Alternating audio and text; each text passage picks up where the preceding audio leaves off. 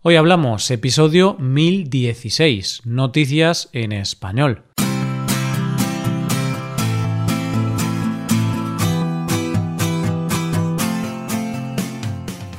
Bienvenido a Hoy Hablamos, el podcast para aprender español cada día. Ya lo sabes, publicamos nuestro podcast de lunes a viernes. Y si quieres ver la transcripción completa y una hoja de trabajo con ejercicios y con explicaciones, visita nuestra web hoyhablamos.com Hazte suscriptor premium para acceder a todo ese contenido. Hola oyente, ¿cómo estás? Feliz Navidad oyente. Hoy es Nochebuena y en unas horas ya estaré con mi familia para celebrar este día. Espero que disfrutes de este día, a pesar de las circunstancias. Bien, pues ya estamos cerca del final del año y cuando se va acercando el final del año siempre echamos la vista atrás y hacemos un repaso mental de todo lo bueno y malo que nos ha pasado. Y después de mirar hacia atrás, miramos hacia adelante y empezamos a pensar en todas aquellas cosas que vamos a proponernos hacer el año que viene. Pero mientras hacemos todas esas listas mentales, como todavía queda tiempo para que finalice el año, ¿qué te parece si vemos las noticias de hoy? En primer lugar, conoceremos la historia de un hombre que salió a pasear y se le fue un poco de las manos. Seguiremos con la historia de un hombre que resolvió un enigma casi imposible de resolver y terminaremos con una iniciativa para homenajear a Tolkien.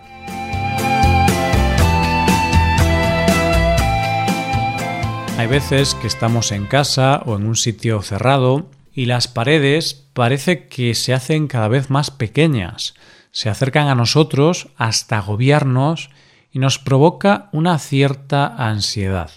Eso nos suele pasar cuando estamos nerviosos, cuando acabamos de tener una discusión, cuando estamos agobiados por problemas o cuando estamos un poco bloqueados con temas de trabajo.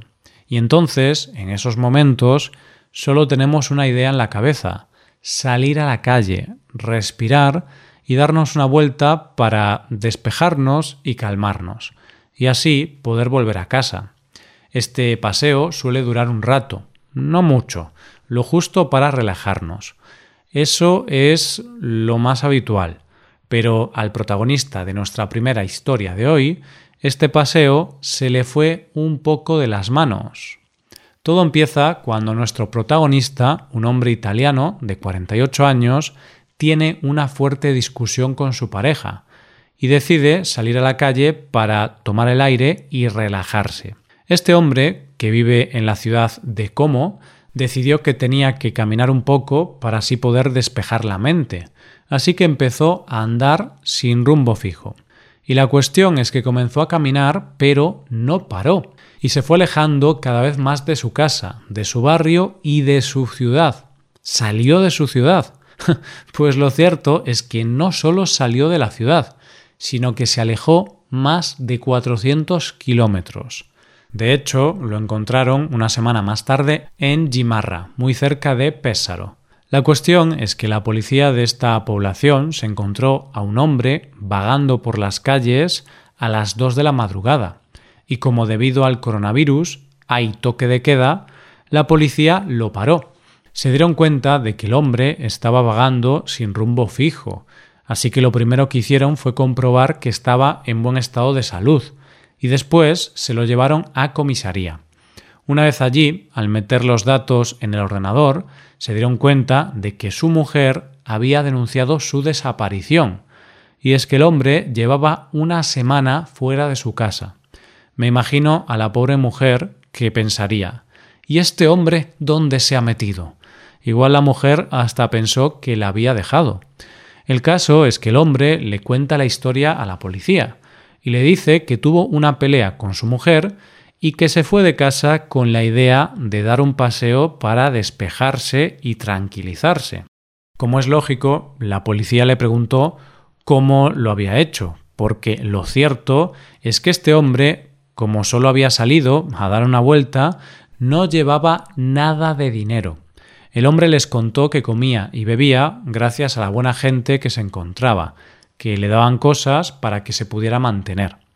Pero lo cierto es que el paseo le salió un poco caro, no solo por el desgaste físico, que supone caminar más de 400 kilómetros, sino porque la policía le dijo que le parecía muy bien todo, pero se había saltado el toque de queda, por lo que le puso una multa de 400 euros. Así que ya sabes, oyente, si te peleas con tu pareja y tienes necesidad de dar un paseo, ponte zapatos cómodos, coge algo de dinero y si te pillan estos tiempos, cuando sea el toque de queda, vuelve. No vaya a ser que te lleves una multa de regalo. Vamos con la segunda noticia. En este mundo hay dos clases de personas. A las que les gustan los puzzles y los rompecabezas y a las que no. Y es que para hacer un rompecabezas, sobre todo los más complicados, hay que tener mucha paciencia y no puedes ser impaciente. Pero lo cierto es que en la mayoría de los rompecabezas o puzzles puedes tardar más o menos, pueden ser más o menos complicados, pero al final, con tesón y mucha paciencia, se suele llegar a la resolución. Pero luego hay enigmas o rompecabezas que no se solucionan solo con ganas, sino que se necesita algo más. Y son esos enigmas que llevan mucho tiempo y que muy pocos han podido solucionar. Y uno de esos enigmas es de lo que vamos a hablar en nuestra segunda noticia de hoy. En 1934, Edward Powys Mothers publicó un enigma literario llamado Keynes U-Bone que desde su publicación se convirtió en uno de los crucigramas crípticos más difíciles que se habían creado hasta el momento. Tanto es así que hasta ahora solo lo habían resuelto dos personas y estaban tan seguros de su dificultad que desde su publicación hay recompensa por descifrarlo. En un principio la recompensa era de 25 libras, pero el año pasado, cuando se volvió a publicar, la editorial puso una recompensa de mil libras. Pues bien, la noticia es que hay un nuevo ganador. El humorista británico John Finnemore ha conseguido resolver el enigma en esta cuarentena y se convierte así en la tercera persona capaz de resolverlo. Y no te creas que ha sido una tarea fácil. Le ha llevado cuatro meses llegar a la solución de este enigma.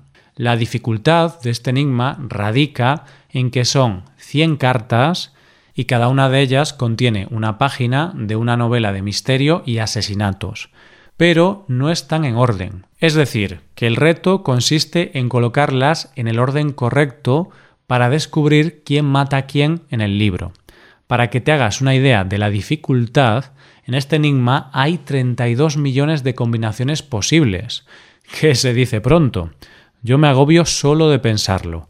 Sé que no tengo la paciencia suficiente para resolver algo así.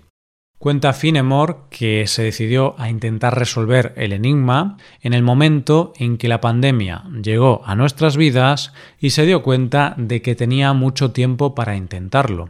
Para conseguir descifrar este enigma tuvo que hacer una labor de investigación enorme, ya que tuvo que informarse de cosas tan dispares como leyes de primeros de siglo, referencias literarias, de geografía o datos muy concretos como el dato de una persona que jugó un partido de tenis en particular en los años 30. Y cuando digo datos específicos no lo digo porque sí. Finemore pone como ejemplo que necesitas saber acerca de las leyes de licencias de Londres de los años 30, como dónde se podía comprar una bebida sin un sándwich y dónde solo podías tomar comida después de las 10 horas.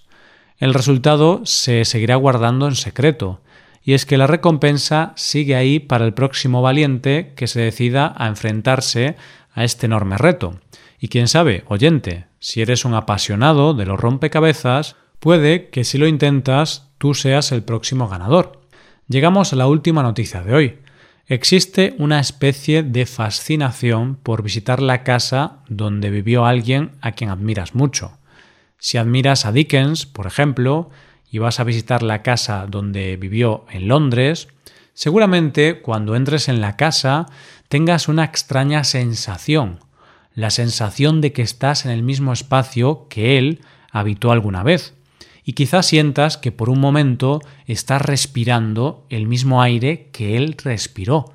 Hay muchos autores que tienen casa museo, pero hay autores que mueven a millones de seguidores y que misteriosamente no tienen un sitio donde su legión de fans pueda ir de peregrinaje. Y uno de esos es de lo que vamos a hablar en nuestra última noticia de hoy, de un proyecto para tener una casa museo del autor de el Señor de los Anillos, J.R.R. Tolkien. Tolkien, entre los años 1930 y 1947, ocupó una casa de unos 300 metros cuadrados y de siete dormitorios en la ciudad de Oxford, más concretamente en el número 20 de Northmoor Road. En esta casa, el genio de la literatura ideó dos de sus obras más conocidas, El Hobbit y El Señor de los Anillos. Y es por esto que se ha creado este proyecto llamado Northmoor Project, que busca que esta casa se convierta en un sitio que honre la memoria de Tolkien. Pero lo más impresionante de este proyecto es que no está liderado por su legión de fans, sino por actores que llevaron a los personajes de Tolkien a la gran pantalla. Este proyecto está liderado por Sir Ian McCallan, que interpretó a Gandalf, Martin Freeman, que era el joven Bilbo Baggins, y John Rhys Davis, que era Gimli. El objetivo es conseguir 5 millones de euros, que es el dinero necesario para comprar el inmueble y reformarlo. Lo más complicado no es conseguir el dinero, sino que lo tienen que hacer en tres meses, que es el tiempo que han acordado de margen con el propietario de la casa antes de que la saque a la venta.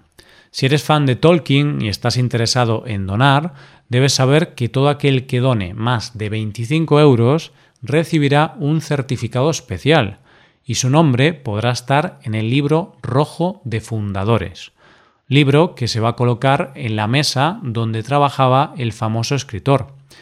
Y si tienes mucho dinero o te sientes muy espléndido y donas más de 250.000 euros, tendrás un lugar especial en la casa, ya que alguna habitación o algún lugar del jardín llevará tu nombre. Es una empresa complicada, pero como dice la novelista Julia Golding, que es la persona que está coordinando el proyecto, recaudar ese dinero en tres meses es todo un desafío. Pero Sam y Frodo tardaron lo mismo en ir desde Rivendell hasta el Monte del Destino. Nosotros también podemos conseguirlo. Así que les deseamos suerte para que Tolkien tenga el lugar que se merece.